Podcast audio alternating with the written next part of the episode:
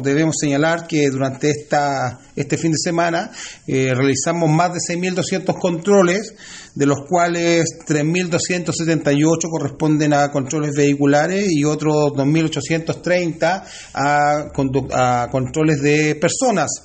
Debemos señalar que también que a raíz de esta situación, eh, por no infringir el, eh, la cuarentena, en la ciudad de Osorno se realizaron 50 detenciones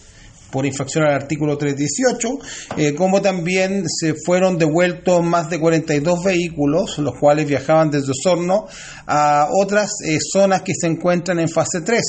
Eh, principalmente a lo que hice relación con la ruta hacia Puerto Octay y la ruta hacia Puyehue, en donde habían controles preventivos por parte de carabineros y en algunos de ellos con apoyo de personal de salud. También de estos controles nos trajeron otros efectos positivos, se fiscalizaron personas, se detectaron siete conductores que lo hacían bajo la influencia del alcohol. Eh, en otros controles también se pudo detectar conductores que lo hacían, eh, que conducían vehículos que requieren licencia profesional con una licencia falsificada y también en un caso se pudo detectar la presencia de un sujeto el cual portaba eh, ilegalmente un arma de fuego hechiza, que también fue detenido y, fue incautada el arma de fuego.